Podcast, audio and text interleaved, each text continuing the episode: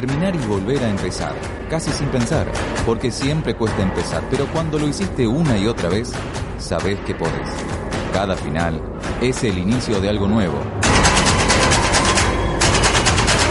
El esfuerzo del recorrido es el don. Y una vez que lo hiciste una, dos, tres, diez veces, sabes que solo depende de vos. Si te caes, te levantás.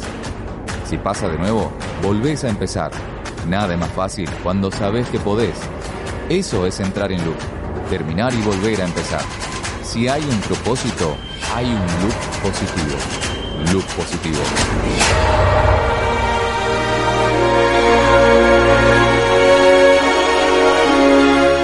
Hola amigos, ¿cómo están? Bienvenidos a este, un nuevo episodio de Loop Positivo, el episodio número 80. Señor Daniel Campomenosi, ¿cómo le va? ¿Cómo le va Javier Barbis? Buen día, 80 conversaciones ya acá en el aire de Concepto FM y por supuesto en cualquier dispositivo que nos estés escuchando, pero no estamos solos, Javi.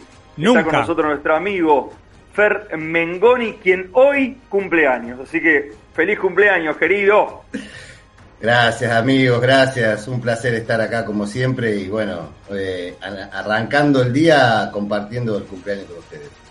En este episodio número 80 de Luz Positivo, que será recordado para la historia como el episodio que fue grabado el día de cumpleaños de nuestro amigo Fermengoni, vamos a hablar de, una vez más, de la resistencia y de cómo resistir ante algunas cuestiones adversas de la vida y cómo llegar ahí a donde uno se propone llegar. Y esto enmarcado en el desarrollo de una carrera en la montaña, una carrera que estuvo suspendida durante todo el periodo de pandemia. Eh, durante dos años, eh, mucha gente esperó volver a correr a Villa Langostura, un hermoso lugar en la Patagonia Argentina, allí al pie del Cerro Bayo, donde hay un centro de esquí, en donde van muchos turistas durante gran parte del año, pero que durante toda la pandemia estuvo prácticamente clausurado para, para la vida turística y la vida deportiva de las personas que vivían afuera de la villa. Y eso volvió a suceder, volvió a suceder después de casi dos años. Ahí estuvimos con Fer eh, participando de la emoción que significó volver a correr por las laderas del Cerro Belvedere y las laderas del Cerro Bayo. Una carrera a la que también Dani ha sido varias veces antes de que empezara la pandemia. Sí, efectivamente es una carrera emblemática que todo corredor y corredora espera durante el año, sobre todo aquella que les encanta el trail, porque como decía Javier, es un destino increíble de nuestra Patagonia, de nuestra, de nuestra Argentina, pasar realmente por esos lugares, por el balcón del Belvedere, como bien decías, eh, por el Cerro Bayo, la llegada nuevamente a la villa. Es una fiesta que dura más de un día porque se corre el K15 en un día, el K42 en el otro, quienes realizan el Gran K, que hacen las dos distancias. En el caso tuyo, Javi, volviste a hacer el K42. En el caso de Fer, nuevamente estuvo ahí corriendo y recorriendo el, el recorrido y contando y mostrando historias y fotografiando. La verdad que envidia sana, muchachos. Este año no pude estar por por otra, por cuestiones personales, pero bueno, el año que viene volveré a estar ahí e imagino, no sé, me contarán ustedes, la alegría del primer día, ¿no? La alegría del K15, lo que habrá significado para, para toda esa gente, esa largada este, casi masiva como, como, era, como era antes, pero la alegría que se vive ahí se vive en muy pocas carreras. La alegría del reencuentro también, ¿no, Fer? ¿Cómo viste vos en tanta gente que volvió a encontrarse eh, en ese lugar con amigos y viejos conocidos de tantos años.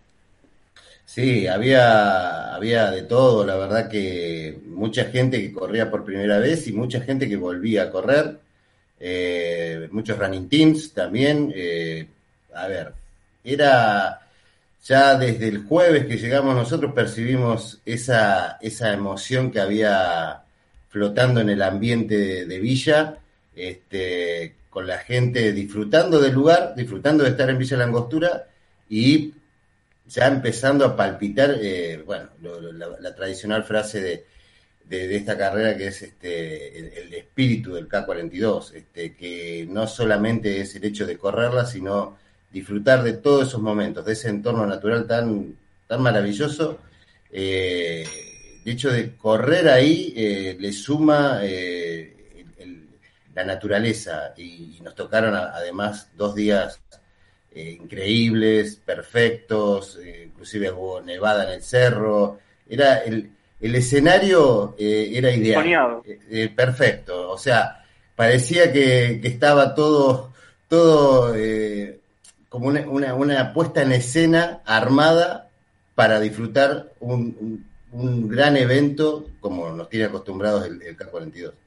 Para nosotros es un evento turístico, perdón Javi, pero para la gente de Villa Langostura también lo es, pero además un, evento realmente que estaban esperando. Vos hablabas recién que la villa estuvo mucho tiempo cerrada, no solamente para los corredores de estar corriendo en ese lugar maravilloso, como dice Fer, sino la gente de Villa Langostura, la hotelería, todo el, todo el pueblo, cómo se prepara para recibir el, el K42, un evento que ya tiene varios años y que se espera como un gran evento turístico y que vuelva a suceder y poner en marcha toda esa maquinaria realmente este, fue hermoso. Sí, porque además tiene la, asistencia, perdón Fer, tiene la asistencia de las grandes carreras de montaña a nivel mundial. Es una, una cantidad de corredores que en este, en este caso superó los 3.500 y es una, un evento que se desarrolla durante cuatro días, porque empieza un día jueves con la acreditación de los corredores, continúa el viernes con la largada al mediodía de la distancia short de los 15 kilómetros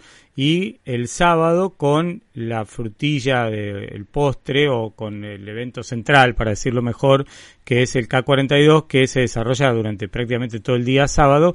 Y finalmente, bueno, el sábado de la noche hay una fiesta que es el K-Fest de, todos los corredores y finalmente el domingo a la mañana el K-Kids que eh, es una carrera corta para los chicos de entre 3 y, y, 12, 14 años que se desarrolla eh, en em, la península donde está el bosque de Arrayanes, ¿no? Es una carrera muy, muy cortita, eh, en un lugar también muy emblemático de Villa Langostura. No sé qué ibas a decir, Fer, en este sentido. No, no, que son eh, 18 ediciones ya del K42, o sea, es una carrera que es una de las Cumplió la mayoría de edad. Además, además, es una de las primeras carreras de trail de la Argentina. Eh, después sabemos que se han sumado un montón, pero esta es un, es un clásico a la, cual creo que todo el mundo, eh, la mayoría de los que estamos corriendo hoy en día han, han asistido. Bueno, tan importante es que en la última edición fue campeonato mundial, o sea, ya con eso estamos enmarcando qué significa el K42 en el mundo.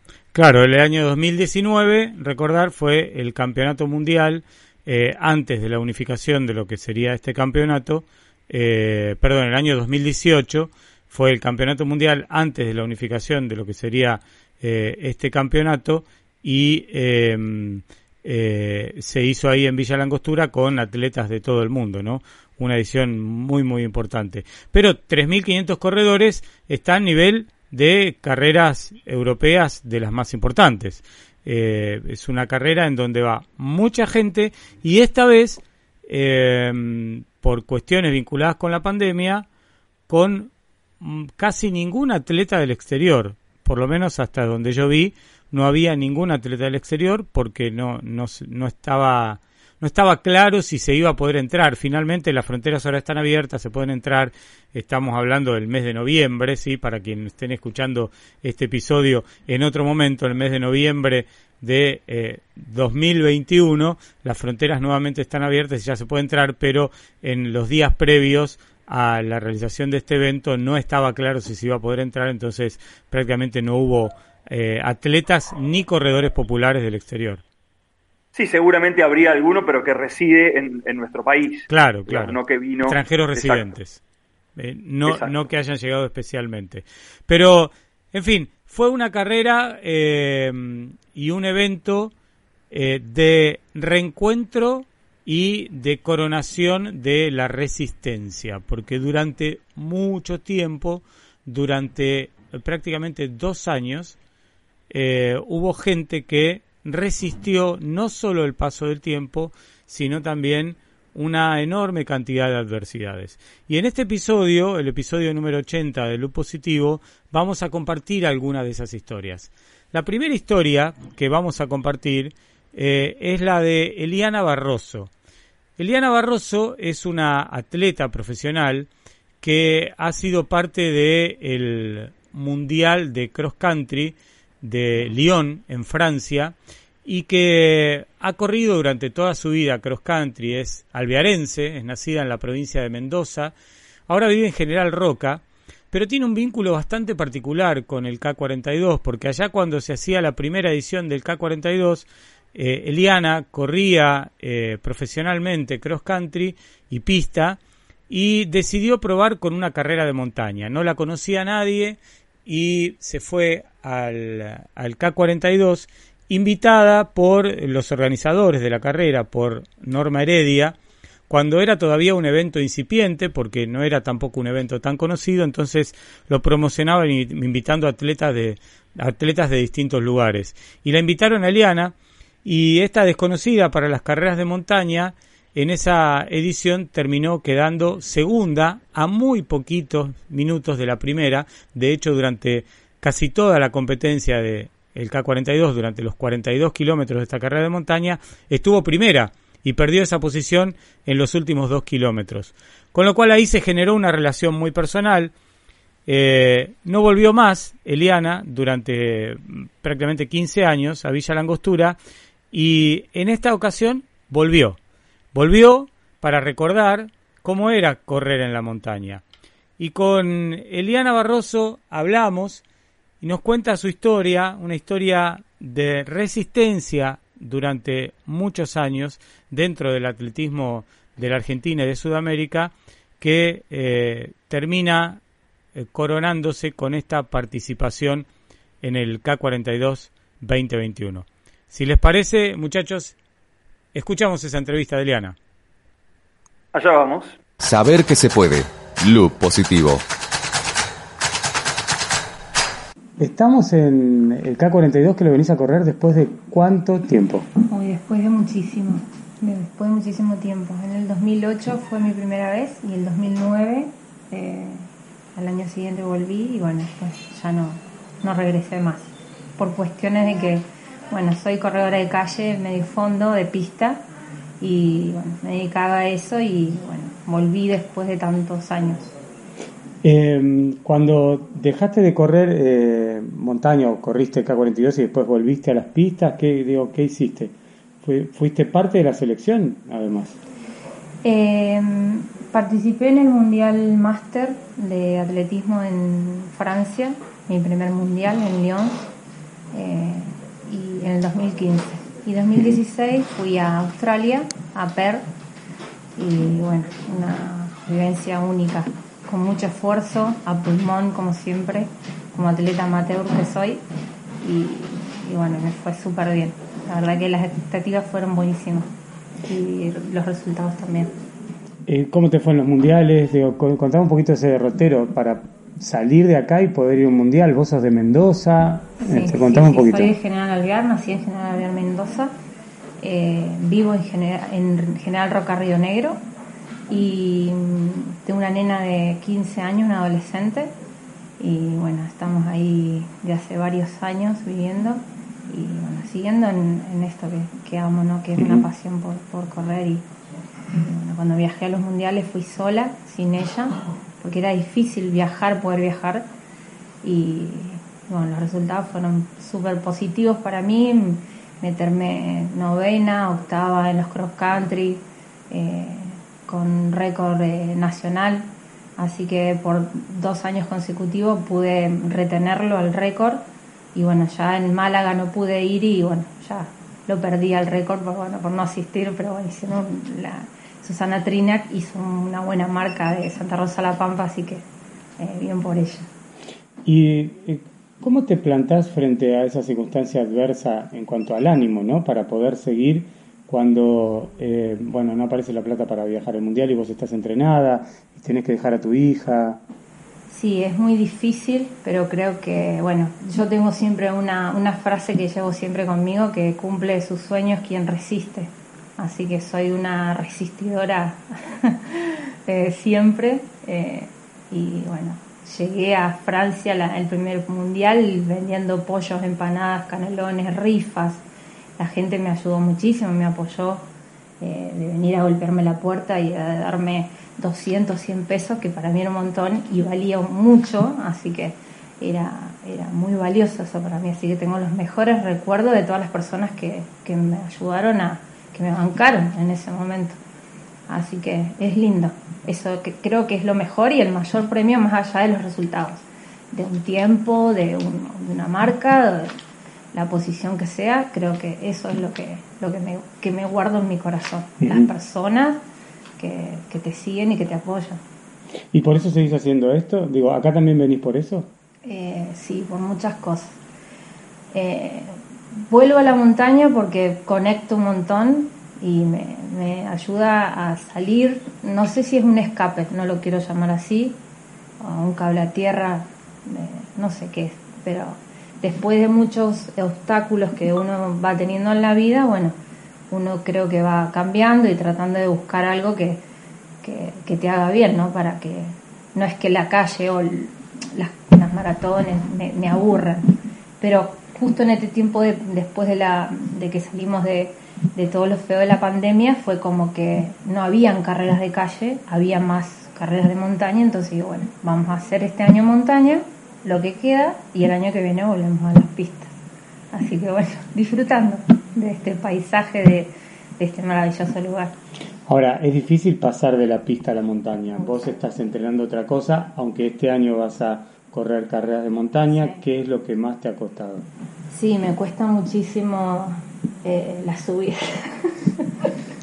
me cuesta las subidas, eh, sufro un montón, pero tengo mucha cabeza y bueno, siempre voy pidiéndole a Dios, siempre, siempre, pidiéndole a Dios que no me abandone y me acuerdo de todos los entrenamientos, de todas las horas que uno le dedica, las horas que dejo a mi hija, a la familia y, bueno, eh, uno tiene que llegar como sea, como sea, se llega y con la mejor sonrisa eh, y así siempre. ¿Cuántas horas le dedicas al entrenamiento? ¿Cómo es un día? Eh, Porque además trabajaste en la familia, tu hija adolescente, que los adolescentes son muy demandantes también, aunque no lo parezcan. Sí, tengo mm, por suerte una planificación que bueno, pertenezco al, a, un, team de máximo rendimiento en General Roca. Eh, mi entrenador se llama Pere Marquina, eh, un profe que vino de España, de Andorra, a vivir a Río Negro y bueno, eh, desde allá a la distancia me entrenaba, así que bueno, tengo la suerte de tenerlo en Roca y bueno, me guía muy bien y las cargas son perfectas, el acompañamiento y bueno, se entrena todos los días, tengo descansos, lógicamente, una alimentación guiada y bueno, suplementación que nunca la tuve porque ahora todo es diferente, ¿no? Antes no me gustaba tomar suplementos y, ahora como que me tengo que acostumbrar a las sales, a, todas esas cosas, bueno, que, que tuve que aprender porque me hacía un embrollo ahí y bueno, y ahora ya estoy acostumbrada. Claro, antes cuando eras corredora de pista y, medio fondo iba más, no, country iba más. Era más de la alimentación, sí, sí, así nomás. Pero bueno, ahora se necesitan otras cosas. Porque hay, se consume más energía en la montaña. Sí, sí, sí, totalmente, totalmente. Así que vamos con los geles, las sales, la comida, y por ahí el sanguchito con queso y jamón. La montaña, ¿no? Creo que te, te lleva a eso. Y bueno, y aprendiendo, porque eh, aprendiendo de los consejos. Mucha gente pido muchos consejos porque eh, tengo muchas dudas, muchos miedos, pero bueno, soy una arriesgada. y, hay demanda de la familia cuando uno le dedica tanto tiempo a esto? Digo, con tu hija, por ejemplo, tu hija adolescente te dice, oh, vieja, te vas y, y, no sé, te necesito acá o lo que sea, no sé cómo es esa relación. Sí, no, gracias a Dios eh, siempre me acompañó y siempre me dijo, mamá, eh, anda, yo me quedo, ahora se quedó en Río Negro porque tenía un cumpleaños de 15, dijo, mamá, yo me quedo, adolescente, bueno, me tengo que acostumbrar a que ahora ella tiene sus cosas. Y bueno, yo estoy acá contenta, comunicada con ella y, bueno, ella dándome la fuerza a la distancia. Pero no, siempre, siempre con buena onda y, tirando la mejor, la familia aguantando y bancando. Eh, volver a esta carrera para vos es este, muy importante, además de volver a correr montaña. ¿Hay alguna relación especial con esta carrera? con quienes la organizan. Digo, ¿Por qué es importante para vos volver ahora? Sí, yo cuando viví en Mendoza eh, le mando un mail, en ese tiempo no había en redes sociales, eh, le mando un mail a Norma, me comunico con Norma Herrera y, bueno, ella me invita. Norma Heredia. que, Heredia, es una de los organizadores, Norma, Norma, sí, perdón. Y, y ella me invita a que venga a esta carrera Así que, bueno, gracias a ella vine por primera vez en el 2008 y bueno, de hecho me fue súper bien. Fui una tapada ahí que no me conocía nadie. Me encontré ganando la general hasta los últimos kilómetros, bueno, colapsé de calambres y bueno, Patricia Jerez, recuerdo que me pasan en los últimos kilómetros, gana ella ese año eh, una genia Patricia, y bueno, yo quedo segunda en la posición número dos. Con lo cual, vos eras atleta de, pista, de calle, y saliste a correr la montaña y quedaste segunda. Sí, sí, sí, vine así a correr, a conocer, no conocía, no sabía lo que era, así que me encontré con un montón de cosas nuevas. De hecho, no me hidraté, no tomé geles, corrí así nomás, o sea, zapatilla y salí sin chaleco, sin Y de aquel 2008 hasta ahora es la primera vez. Entonces, corrí en el 2009, vine a participar nada más, a dar la vueltita y bueno, después no volví nunca más, no hice más. De, participé, participé en carreras en roca y en de, de trail, de barda, pero no así no. Tanto, así, tanto como esto no. Y que esto sea después de la pandemia, cuando todo vuelve a empezar, también tiene un condimento especial. Eh, sí, es muy fuerte, muy fuerte. Creo que uno hoy, eh, hoy por ejemplo, mm, eh, antes de largar, en ese ratito que todos nos quedamos en silencio, fue muy emotivo, ¿no? Por, porque nos acordamos de todas las personas que se fueron y, bueno, muy duro, la verdad. Y, bueno, el volver, y hay que dar gracias a Dios, el estar acá el estar vivos y poder compartir estos, estos momentos que, nos, que a todos nos gustan, que nos llenan de, energía, de, amor, de pasión. ¿Cómo te, te, te, preparás para los 42 kilómetros? ¿Qué, contame algo de qué te imaginas de eso. Eh, y bueno, mañana sé que va a ser un día duro. Eh, hoy los 15 son, fueron duros para mí. La verdad que eh, el objetivo era llegar y, los 42 también, es llegar. Lo mejor que se pueda y con una sonrisa sí es mejor. Eh, voy a correr el cruce de los Andes por primera vez, así que es todas las, expectativas, eh, viendo a ver que eh, hacer lo mejor posible y que salga lo mejor posible, porque uno puede entrenar un montón de horas tener una buena organización en la alimentación, descansar, pero bueno, son cosas que, viste, que eh, te pueden fallar, puede fallar y bueno, hasta ahora vengo, la vengo llevando bien. Pero ya la conoces un poco esta carrera, ya sabes lo que es subir el valle, entonces ahí uno se planta diferente. Es un circuito que no conozco, no, en 2008 y 2009 no, no, no, no estaba este circuito y no, no sé con qué me voy a encontrar vi la altimetría, pero no, no sé con qué me voy a encontrar. Sí he subido el vallo, pero nada más. Y lo he bajado. nada más. es todo lo que, lo que sé. Eh, cuando vos corriste con un pequeño dolor, ¿no? En una rodilla. Cuando uno corre dolorido, eso por ahí también le sirve a la gente que está viendo. Eh, cuando uno corre dolorido, ¿cómo hace para concentrarse, olvidarse de ese dolor? Cuidar que ese dolor no se profundice también para poder terminar. Sí. Eh, soy muy consciente y bueno, me fui cuidando pensando en el mañana. Pero contame desde cero, ¿qué, es lo que te duele? Sí, sí, corrí en Sierra de la Ventana hace dos semanas, eh, dos etapas. Eh, bueno, quedamos, corrí en mixto, quedamos primeros en la general, ganamos las dos etapas y bueno, había muchísima piedra, no pude zigzaguear y bajé todo como, era muy empinado mucha piedra y bueno, y ahí me molestó, empezó a molestar la rodilla. Y bueno, y hoy llego con dolor de rodilla. Pero bueno, con un tape eh, y bueno, traté de cuidarme y de ser consciente en que mañana hay otra etapa, para que poder terminarla también y no, no correr sin, eh, con ese dolor.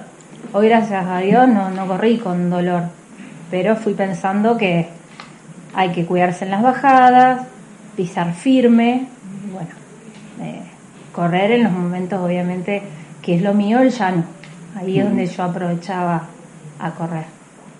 Lo último, Eliana, em, ¿qué significa esta posibilidad que vos tenés de encontrarte con vos en la naturaleza, haciendo deporte, siendo competitiva, este, sabiendo que lograste algo que te propusiste? ¿Por qué estas cosas trascienden lo deportivo? Eh, sí, yo soy una, agradecida de, poder estar, de poder compartir. Eh, esto es una pasión para mí desde muy chiquitita, de que tengo ocho años que corro y he tenido muchas oportunidades, muchas vivencias y, bueno, siempre, siempre agradezco eh, el poder estar y hacer lo que me gusta. Y bueno, ojalá que lo pueda seguir haciendo siempre y llegar con las, mejor, con las menos lesiones posibles hasta donde quiero, ¿no? Correr hasta, hasta lo último de, mis días, ojalá, ojalá que sea así. Y poder compartir, soy una agradecida totalmente, porque eh, siempre se trabaja pulmón eh, y es mucho el esfuerzo, la pasión, eh, las derrotas, la, revancha, siempre hay los triunfos eh, y encontramos de todo. Y creo que es un condimento, ¿no? Tiene todo, esto tiene todo. Revancha, eh, lágrimas, risas, no sé.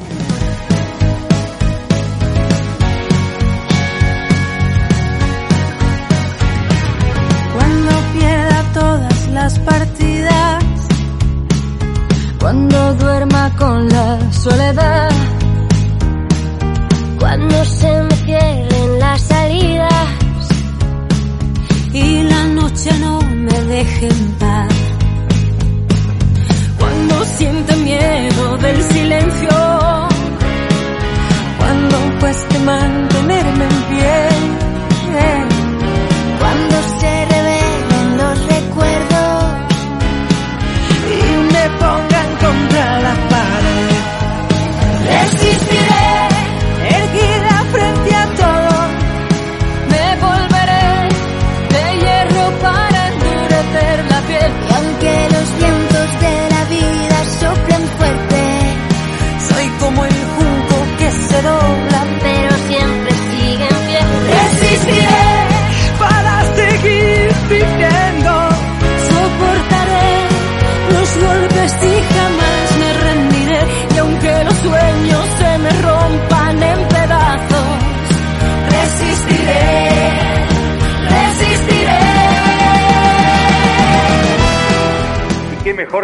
la nota de Eliana con este tema, ¿no? Resistiré.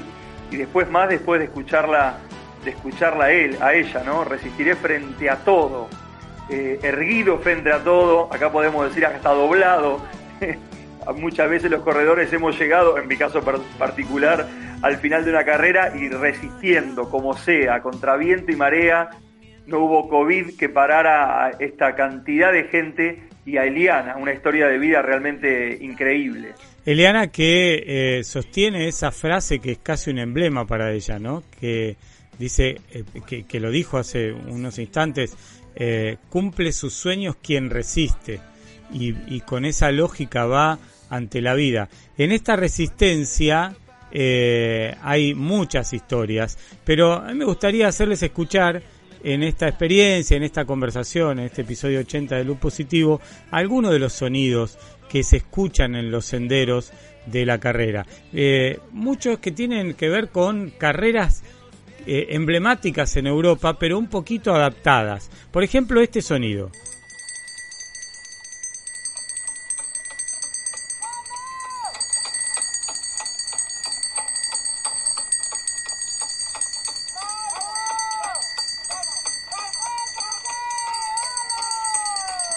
El sonido de la campanilla, de la campanita, ahí, en este caso, en uno de los senderos de descenso del Cerro Belvedere, recuerda mucho a las grandes carreras europeas, porque allí se usan los encerros eh, en los Alpes para llamar al ganado. Eh, aquí es bastante habitual también llamar al ganado con este tipo de campanillas en el sur de en la, en la Patagonia Argentina y este sonido mientras los corredores están llegando a, al, al, último tramo de carrera en esos últimos tres kilómetros, en este caso de la distancia short, de los 15 kilómetros del K15, eh, también anima, eh, Fer, en, en esos en, esos instantes en donde uno está poniendo el, ese pequeño restito que tiene, ¿cómo le cae el aliento del público? Una característica eh, marcada, eh, que ya lo venimos viviendo hace un tiempo en el K42, es eso, el aliento del público. El aliento del público ya lo vivimos desde la largada. La, largada es, es, muy emotiva porque tenemos eh, prácticamente, yo diría, varias cuadras, fácil, cinco o seis cuadras de gente eh, que te va alentando y ya eso te va cargando energía. Y si siempre hacemos paralelismo con las carreras con la vida, creo que eh, en la vida también necesitas gente que te aliente y que te toque esa, esa campanita para ayudarte a resistir, a cumplir tus objetivos. Entonces, eh, yo lo, en esta edición lo viví mucho. Eh, yo estuve en varias partes del recorrido, estuve en el K15, en el K42. O sea, en varias partes del recorrido había gente alentando. Y ese, por más que parezca simple, ese aliento te, permite cargar fuerza y decir, bueno, yo puedo y, puedo seguir y voy a cumplir mi objetivo. Este, y algo muy particular que también pasa de, de varias ediciones es el nombre en el dorsal. Y este año sumado al nombre en la remera. O sea, vos venís de frente o vas de espalda este, y la gente te alienta por tu nombre.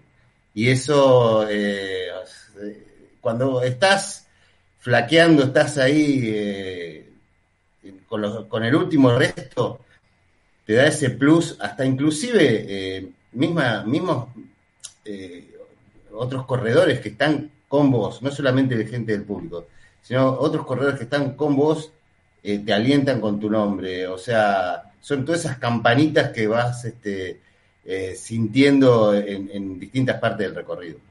Hermoso el sonido, Javi, porque además de, escuchar la, campana, se escuchaban los pasos de, los corredores que venían. Creo que todo esto que cuentan tiene que ver con el espíritu K42, K42, algo que Norma Heredia y Diego Sarva los organizadores vienen bregando desde hace mucho tiempo. Recuerdo en el Mundial un micro que llevaba eh, a, familiares y amigos a distintos lugares del, recorrido para seguir alentando a la gente. Y ese espíritu inunda la villa, evidentemente, desde el día jueves hasta el domingo. Eh, y tiene que ver con tiene que ver con eso creo que tiene que ver con, con la parte de la organización tiene que ver con esto con ese espíritu que realmente se transmite y termina transformando esto en una fiesta y volviendo a lo que decía Fer, es verdad, cuando uno viene ya con el último resto, con el último aliento, pensando en que las piernas no te dan, pensando cuánto falta esa campanita o ese aliento, o alguien que diga tu nombre, te saca de, ese estado y te pone nuevamente en carrera. Y realmente termina siendo algo muy importante para uno. Esa campanita que acabamos de escuchar es eh, la campanita que le dio el último empujón a Nati Méndez también en ese circuito del K15. Nati Méndez que también estuvo alimentada durante mucho tiempo por ese espíritu del K42. Una chica que eh, empezó a correr montaña hace unos 10 años, que corrió ultradistancia, corrió carreras de más de 70 kilómetros en montaña, con un, muy buen desempeño en el equipo de Tati Paulusac, muy conocido para muchos, eh, un entrenador que tiene muy buen rendimiento con muchos corredores en la montaña aquí en Argentina. Pero Nati Méndez, cuando entró en el periodo de pandemia, se contagió de COVID. Eh, no la pasó bien, eh, enferma de COVID, y a raíz de la enfermedad de COVID se le desató una nueva enfermedad que fue el cáncer. Estuvo postrada prácticamente durante 70 días en una cama después de una operación muy, muy, muy importante para curarse de, ese, de esa cantidad de tumores que le habían descubierto y ella ya estaba inscripta antes de la pandemia para correr el K42. Y durante esos 70 días de postración en una cama, ese espíritu K42, ese espíritu eh, del que se había embuido antes, eh, la animaba para pelear y para salir de esa cama. Finalmente salió con poquito margen de tiempo y de correr muchísimos kilómetros, kilómetros en la montaña, se propuso correr algunos pocos, estos 15 iniciales. Y lo hizo, y lo logró. Y con Nati también hablamos, con Nati Méndez, en una charla muy interesante, al pie del Cerro Bayo, el lugar donde no pudo subir este año, pero el que espera subir en las próximas ediciones. Si les parece, escuchamos esa entrevista también. Claro que sí. Saber que se puede. Loop positivo.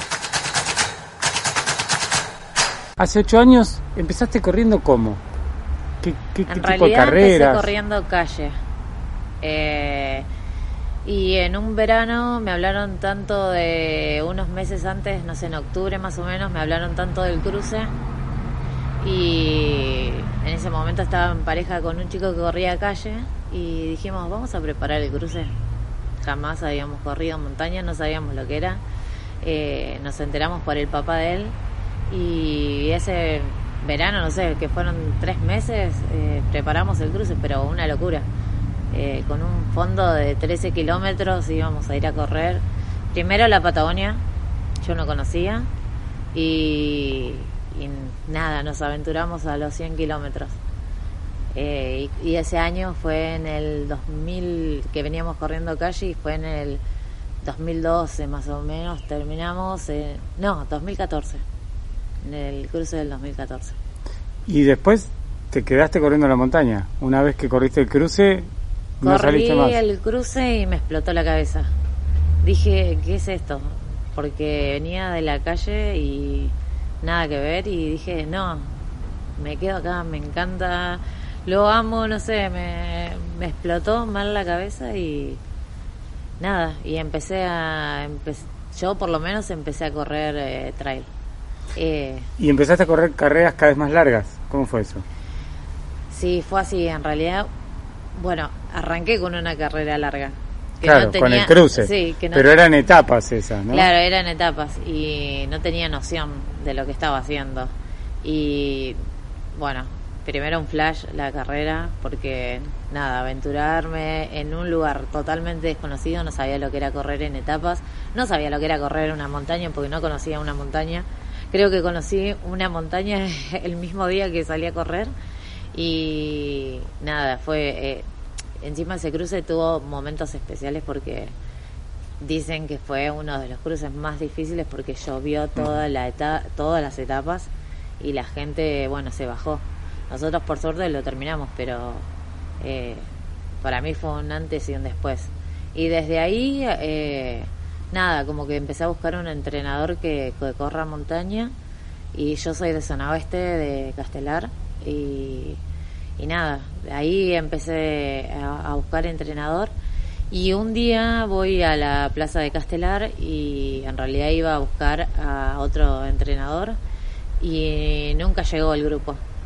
Y conocí a dos corredoras, eh, Anita Petroco, que es otra loca de Ultra Trail, y me dijo, ven y quédate con nosotros.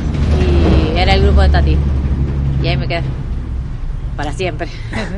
Y, y fuiste aumentando las distancias. Para que voy a hacer un. Para emparejar las cámaras que me olvidé. Eh, ¿Fuiste aumentando las distancias a medida que te fuiste quedando en la montaña? ¿Cómo fue ese recorrido? Sí, ahí empecé a correr distancias más cortas eh, y no tan cortas porque en realidad fuimos eh, a, creo que una de las primeras carreras fue Tandil Adventure, que se corre en 27 kilómetros en las sierras y desde ahí empecé a sumar kilómetros. Y no, después fueron carreras 42, empezamos a venir acá, al K y creo que tengo, no sé, 4K ya hechos acá y esta es mi primera vez eh, corriendo 15, en realidad, Claro. porque siempre corrí 42. Siempre corriste más. Sí. Corriste incluso ultradistancia más larga. Sí. ¿no?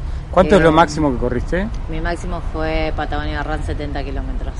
O sea que te entrenaste muy duro para correr muchas horas en la montaña. Sí, realmente sí. Preparaste corrí, el físico sí. para eso. Sí, sí, tal cual. Eh, porque me empezó a encantar el ultra trail y me enfoqué en eso y em, fui a Córdoba a correr ultra de turmalina 50k eh, y bueno desde ahí varias más que fueron todas largas en realidad. ¿qué pasó cuando vino la pandemia? cuando vino la pandemia bueno en principio seguimos entrenando. Eh, el grupo siguió entrenando online o se siguió preparando físicamente.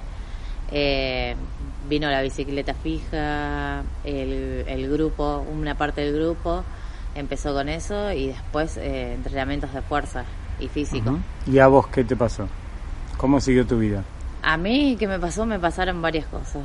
Eh, primero me agarró el COVID y eh, gracias a eso, en un punto, fue la enfermedad que me disparó otra enfermedad, según los médicos.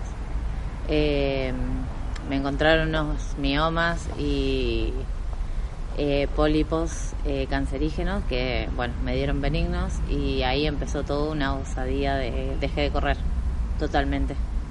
Porque tenías que operarte, ¿qué tratamiento tenías que hacer que te impedía correr o, o sencillamente la enfermedad, el COVID más la enfermedad te, te impedía hacerlo?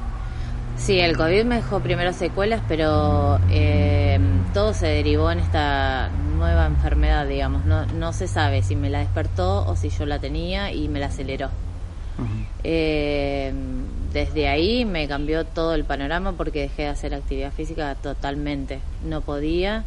Eh, ¿Por qué no podías? ¿Qué tenías? Porque, ¿Por prescripción o porque no podía físicamente? Porque me iban a operar en ese momento, directamente me, cortaron toda la actividad física. Eh, me iban a operar eh, con una operación programada, una histerectomía, y terminó siendo una operación de urgencia porque todo se agravó, todo se empezó a acelerar y pasé de tener que operarme en un mes a estar 70 días en cama con hemorragias eh, hasta llegar a equiparar mi, mi, estado anímico porque me empezó una anemia muy fuerte eh, y más las hemorragias que no las podían parar.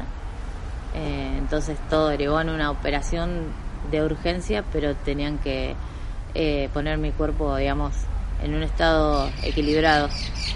¿Qué le pasa a alguien que tiene su cuerpo tan entrenado y preparado para hacer carreras de ultradistancia como eras vos y se encuentra de repente tanto tiempo en una cama postrado? Yo pasé 70 días en una cama eh, con hemorragias continuas y mm, ¿qué le pasa? No sé si, bueno, primero mi cuerpo estaba totalmente deteriorado en poco tiempo por la pérdida de sangre y por las internaciones constantes que tenía. Eh, pasé por casi 14 transfusiones de sangre, eh, más muchos medicamentos, muchas hormonas que me cambió el cuerpo. Eh, eso me llevó a, a, engordar casi 14 kilos y pasé a ser otra persona. Y dije en un momento, no voy a correr nunca más. Fue lo primero que pensé dije, ¿cómo voy a volver de esto? Anímicamente eso cómo lo manejaste, porque eh, vos estabas acostumbrada a disponer de tu físico en situaciones incluso extremas y de repente te encontrás en una situación en donde el físico, para decirlo en términos groseros, no tiene ningún valor, digamos, estás en una cama y entonces eso hay que hay que adaptar la cabeza a eso también. ¿Cómo lo manejaste anímicamente? Sí, tal cual. Igualmente mi estado era totalmente reservado y extremo. Mi cabeza fue decir, eh, principalmente por mi familia, yo tengo una hija, tiene 17 años y es mi única hija y estamos solas las dos y mis viejos. Entonces eh, pasó a ser, eh, esto va a pasar. Fue mi primer pensamiento. Y mi, mi mayor pensamiento era, si pasé tantos momentos de frío, eh, tuve que bancar dolores, eh, no sé, estuve en tantos momentos extremos, bueno, este es el momento de que mi cuerpo reaccione y, me saque de esto. Eh, soy fuerte, si fui fuerte muchas veces, esta vez también y ya va a pasar.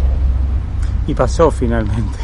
Sí, sí, pasó. ¿Va a decir que todo lo que habías hecho en la montaña te sirvió para luchar contra la enfermedad? Sí, yo creo que sí, tal cual. es como que me preparó para todo esto que no sabía que iba a vivir. Y cuando pasó, digo, pasó de golpe, te diste cuenta que, bueno, ya está, ahora voy a volver a correr. ¿Cómo fue la salida? Y no, en realidad salir primero de la operación, que no tenía idea de lo que era pasar por una operación, menos por una cirugía de alto riesgo. Eh, mi cuerpo totalmente cambiado y de decir, mi primer pensamiento fue durante la recuperación o el momento después de la operación. Eh, me operaron en junio y yo dije, eh, tengo el K pagado. ¿Ya te habías inscrito en esta carrera? Eh, sí, hacía dos Para correr 42 kilómetros. Sí, tenía que correr en el 2020.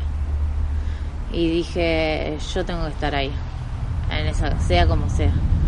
Voy a estar en esa carrera, voy a ir, voy a caminar o no voy a correr, pero voy a estar. Ese era mi pensamiento en realidad. Creo que todo me llevó a eso. ¿Y saliste cuánto tiempo antes de largar esta carrera de esta crisis de salud? Digo, esos 70 días terminaron cuando? ¿Cuándo pudiste empezar a caminar, a trotar un poquito? Pasaron cuatro meses eh, después de la operación. Eh, a los dos meses recién me dejaron empezar a caminar solamente. Eh, y hará un mes y medio eh, en realidad empecé a tratar de a poquito a ver cómo me reaccionaba el cuerpo y, y, también acomodarme a un cuerpo totalmente diferente y tratando de, de eh, todo lo que tenía digamos en alimentación y eso volver a hacerlo aplicarlo para para salir adelante y ver cómo podía tratar de mejorar para llegar a esta fecha. Y una vez que te, ¿qué sensaciones tuviste? ¿Cómo, cómo reaccionaste? Digo, con todo este background, con todo lo que te había pasado, con esta idea de, a pesar de todo esto, voy a ir, voy a estar ahí. Pasan muchas cosas. Eh, primero que mi cabeza es una y mi cuerpo es otro. Y salir y decir, sí, voy a correr todo. Y después te das cuenta que no lo podés correr todo que sabía que iba a caminar, sabía que me iba a costar y sabía que iba a ser dura. Eh, porque ya corrí varios acá y sabía que las subidas son mortales. Pero dije, bueno, eh, es momento de poner toda la cabeza y todo el corazón en esto y a sacarlo adelante. Después que me pasa en el camino, miles de cosas. Eh, rebobinar un montón de veces de donde estuve, 70 eh, días en cama, 70 días con hemorragias, eh, una operación de alto riesgo que me daban un pronóstico que no sabían que iba a pasar, no había ninguna seguridad ni ningún certificado de confianza que diga, bueno, vas a salir bien y todos me decían, no, te va a llevar mucho más tiempo la recuperación. Eh, en principio era eso lo que me dijeron. Te va a llevar seis meses. Mientras corrías en la carrera, ¿pensabas en todo eso? Sí, tal cual. ¿Te venía a la cabeza sí. Y decir, lo estoy haciendo. O sea, como puedo, eh, en este momento como estoy, pero lo estoy haciendo. Y nada, y repetirme eso mil veces y decir, estoy viva y estoy acá. ¿Y, y, físicamente cómo reaccionaste? ¿La herida de la operación te dolía mientras corrías en la montaña? Eh, cuando arrancamos no, hasta el kilómetro 5 7 porque íbamos trepando y, y después sentí el esfuerzo que había hecho. Entonces tuve que, nada, empezar a decir, no, bueno, me tengo que cuidar porque esto es el comienzo de la vuelta y tengo que salir adelante con esto, pero llegar sana. Eh, en principio porque se lo prometí a mi mamá y a todo el mundo, todos los que me escribieron, y me dijeron, no, cuídate un montón, y bueno, nada, es mi pase a volver a los entrenamientos y al grupo. En, en las bajadas, entonces, ¿la, la padeciste un poquito más, la carrera, hoy? En las bajadas, eh, después del esfuerzo de las trepadas, en realidad. ¿Qué es lo que te pasaba? Ahí sentí, sí, eh, que sí, mi cuerpo estaba diferente, me dolía la operación un poco, pero eh, no era un dolor, era una molestia y ahí me di cuenta que empecé a hacer un esfuerzo de más. Entonces sí, tuve que caminar, eh, troté despacito, Eh, los saltos, las bajadas las hice muy tranqui. Eh, lo importante hoy era llegar, no me importaba ni en qué tiempo, ni cuándo, ni en qué posición, nada. Cuando llegaste, te apoyaste en la valla y te pusiste a llorar. ¿Cuál es la sensación que te hizo llorar? Todo lo que pasó y todo lo que luché para estar acá, porque luché realmente un montón. Eh, yo le decía a mis compañeros, creo que pasa una cosa, el que no lo pasa no tiene noción de lo que uno puede vivir eh, y de lo que uno puede sentir que pensás que la vida dura un montón y en un segundo te cambian todos los planes, como me pasó a mí. Y eso me, a mí me hizo un clic y decir, estoy acá y estoy viva y lo hice y nada, mi mayor felicidad estar en la montaña. La vida fue ese ratito, en tal caso. Tal cual, tal cual, me bajó, me bajó todo. Me bajaron todas las emociones y de decir, eh, lo hice, me costó un montón, me costó, pero lo hice, no lo podía creer.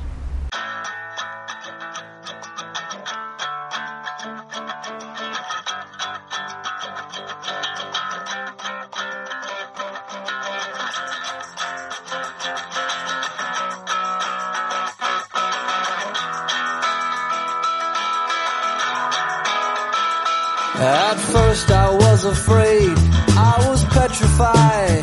I kept thinking I could never live without you by my side. But then I spent so many nights just thinking how you'd done me wrong. I grew strong. I learned how to get along and so you're back from outer space. I just walked in to find you here without that look upon your face. I should have changed my fucking lock. I would have made you leave your key if I'd have known for just one second you'd be back to bother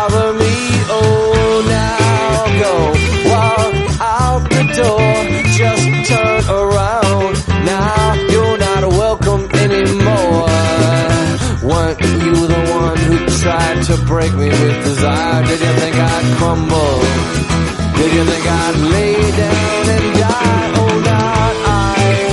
I will survive. Yeah, as long as I know how to love, I know I'll be alive. I've got all my life to live. I've got all my love to give. I will survive. I will survive. La historia de Nati Méndez en el sonido de eh, esta canción que popularizó Gloria Gaynor, pero en esta versión de Cake de I Will Survive, porque sobreviviré eh, es también eh, el propósito que se pone mucha gente por delante cuando tiene aquellos que pueden ser los peores momentos de su vida, ¿no? Y que uno nunca lo sabe, porque siempre puede haber uno que, que sea peor, pero frente a esa adversidad dice, yo voy a sobrevivir. Y llega a, a ese punto de, de, llegada que se propone, que en este caso fue salir de la cama y correr el K42. Y ese punto de llegada, amigos, que nos hemos propuesto con Loop Positivo, es también al que estamos arribando ahora. Porque este episodio número 80 es el final de la segunda temporada de Loop Positivo. 80 conversaciones sobre aquellas herramientas que el deporte nos ha entregado para el resto de la vida. Eh, como les ha pasado a Eliana y a Nati en estas dos conversaciones que hemos tenido en este episodio, eh, han sido conversaciones muy enriquecedoras para todos nosotros y esperamos que para ustedes también en el aire de Concepto FM y en el dispositivo que sea que nos, que nos hayan escuchado y que nos seguirán escuchando. Eh, seguramente Dani para vos y para Fer también han sido eh, conversaciones que los han enriquecido personalmente. Totalmente, después de tantas historias que hemos escuchado, incluso nosotros, no yendo, recuerdo ahora cuando íbamos a la radio, que arrancamos este, esta, esta serie de, conversaciones, yendo los tres eh, a la radio, de golpe la pandemia, yendo como podíamos, recordarás en, aquellos días eh, que íbamos por las calles sin nadie prácticamente, nosotros yendo a, grabar la radio y se termina transformando en esto, en la virtualidad, poder grabar desde, desde nuestras casas. Digamos, también hemos sufrido toda esta transformación y resistimos, porque de eso también se trata, no dejamos nunca de, de, hacer el programa y de tener estas conversaciones, eh, que por suerte se van a poder seguir escuchando porque quedan ahí colgadas en el dispositivo de, podcast y seguramente a mucha gente les puede ayudar, como nos ha ayudado a nosotros, porque el deporte, como siempre decimos, nos brinda herramientas eh, no solo para una carrera, nos brinda herramientas para, para esta carrera que es la vida. Así que ha sido un enorme placer esta segunda temporada y por supuesto que, volveremos. Hemos salido como enriquecidos con todas estas historias y creo, a ver, por, por muchas, este, muchos comentarios que he escuchado de gente que nos escucha, que también les ha servido. Entonces, yo creo que la tarea está, está hecha y, creo que la motivación está intacta. Eh, vamos a seguir generando conversaciones, vamos a seguir enriqueciéndonos con historias, seguro, más adelante, en algún momento, eh, pero eh, estamos llenos, llenos de, muchas experiencias y, la verdad que toda la gente que con la que hemos hablado, este, esas historias de vida nos, han este, dado muchas herramientas a nosotros y a, y, a, la gente que nos escucha. Podemos decir, Javi, perdón, que el espíritu loop positivo quedará en el aire eh, y pronto lo retomaremos. Por supuesto, este es el final de la segunda temporada y no podría eh, no haber una siguiente temporada. Eh, ya veremos cuándo volvemos y, se enterarán seguramente eh, a través de nuestras redes, porque de eso se trata. De eso se trata el loop positivo, terminar y volver a empezar. Ese es el loop positivo, entrar en loop positivo. Y eso hemos hecho durante 80 conversaciones, nada más y nada menos que 80 conversaciones, en las que hemos resistido todo este periodo histórico de pandemia y cuarentena. Y Contra viento y pandemia, podríamos Contra viento y pandemia, tal cual. Contra viento y pandemia. Siempre la ocurrencia de Campo Menosi es la que nos pone el norte. Eh, y así terminamos en este episodio 80, esta segunda temporada de Lu Positivo. Muy agradecidos con las autoridades de Concepto FM 95.5, con eh, Daniel CD, que nos ha dado esta posibilidad de poner en el aire de la radio estas conversaciones y eh, también con eh, Pablo Cruz, que eh, ha estado detrás de los controles, con Mauricio Cardoso, que nos ha dado una mano muy importante durante estas dos temporadas, a quienes esperamos volver a encontrar seguramente. Así que amigos, episodio 80 llegando al final, llegando al final esta segunda temporada y pudiendo ustedes escuchar todas las, todos los episodios de las dos temporadas en los dispositivos de podcast en los que habitualmente nos escuchan. Así que ahí pueden escuchar y volver a, a recordar estas tantas historias que hemos tenido. Nosotros nos vamos a encontrar seguramente en breve con más herramientas que el deporte nos da para el resto de la vida en esto que se llama Loop Positivo. Gracias por habernos acompañado. Abrazo enorme a todos y feliz cumpleaños, Fer. Abrazo. Gracias, gracias, que quedan muchos kilómetros por recorrer. Vamos, vamos, abrazo. Luz positivo, señores. Hasta la próxima, cuando nos reencontremos en la siguiente temporada.